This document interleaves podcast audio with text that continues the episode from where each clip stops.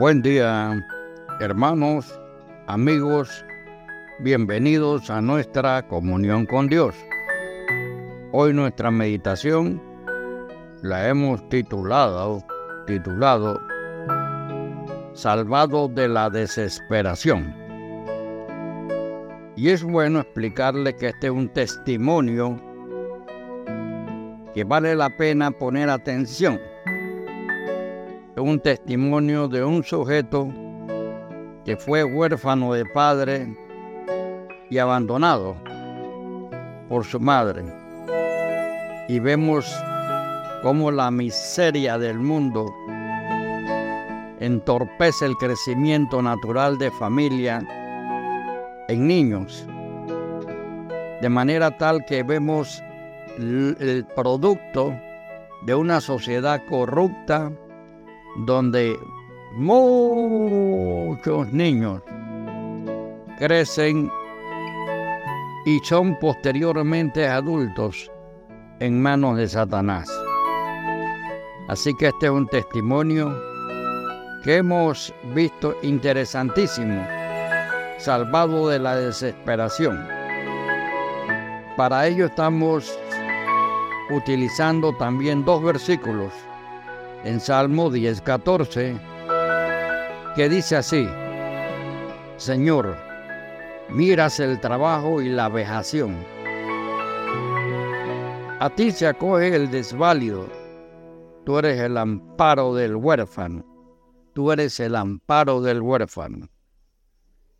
En Gálatas capítulo 1 versículos 3 y 4 dice, nuestro Señor Jesucristo, se dio a sí mismo por nuestros pecados para librarnos del presente siglo malo. Oremos, hermano.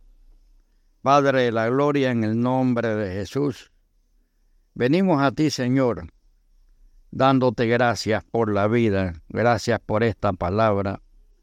Y en medio de las gracias, Señor, también reconocemos nuestra deficiencia, nuestras falencias, cuando desobedecemos, cuando fallamos y te pedimos el perdón de nuestras fallas, nuestros pecados, en el santo nombre de Jesús. Permítenos, Señor, que nosotros veamos en esta palabra la profundidad, cuando tú dices que tú eres el amparo de los huérfanos, y esos huérfanos representan a todas las personas que no tienen a nadie que lo sostenga y lo defienda. El caso del testimonio que vamos a narrar. Así que te damos gracias, Señor, por tu palabra en el nombre de Jesús. Amén. Amén y amén. Ok. Huérfano de padre y abandonado por mi madre, cuando tenía dos años, fui a parar a un orfanato religioso la severa educación que recibí, marcada por la falta de amor, solo logró volverme amargado y rebelde. A los 18 años mayor de edad y libre, al fin pude vivir como me placía y dar rienda suelta a todos los desenfrenos. Pero rápidamente mis amargas experiencias me mostraron la realidad, pues el alcohol, la droga y los desenfrenos me llevaron a lo más bajo de la sociedad. Terminé en la cárcel y luego en la calle, donde viví miserablemente y hastiado en la vida durante 20 años. Un día conocí a León, un creyente que me ofreció un Nuevo Testamento. Lo leía, pero no comprendía nada. Sin embargo, algunos pasajes me hablaban del amor de Dios. Se grabaron en mi mente. Entonces traté de buscar a ese Dios en las iglesias y las peregrinaciones, pero no lo encontré. Desanimado me refugié todavía más en la droga y en el alcohol. no veía otra alternativa que la muerte, así que la buscaba, pero ya no deseaba vivir. Por eso intenté suicidarme. Pero llegó un día que jamás olvidaré. Mientras mendigaba en la calle, dos jóvenes se acercaron a mí y me hablaron de Jesús como Salvador, el único que podría sacarme de la miseria. Este fue el punto de partida de una nueva vida.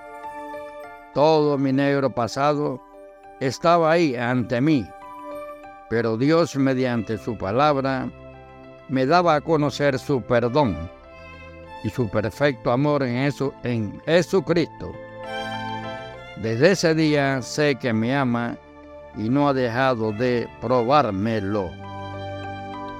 Bien, aquí vemos entonces el panorama de un testimonio de, de una criatura perdida, pero vemos la mano de Dios cuando dice, he aquí yo estoy a la puerta y llamando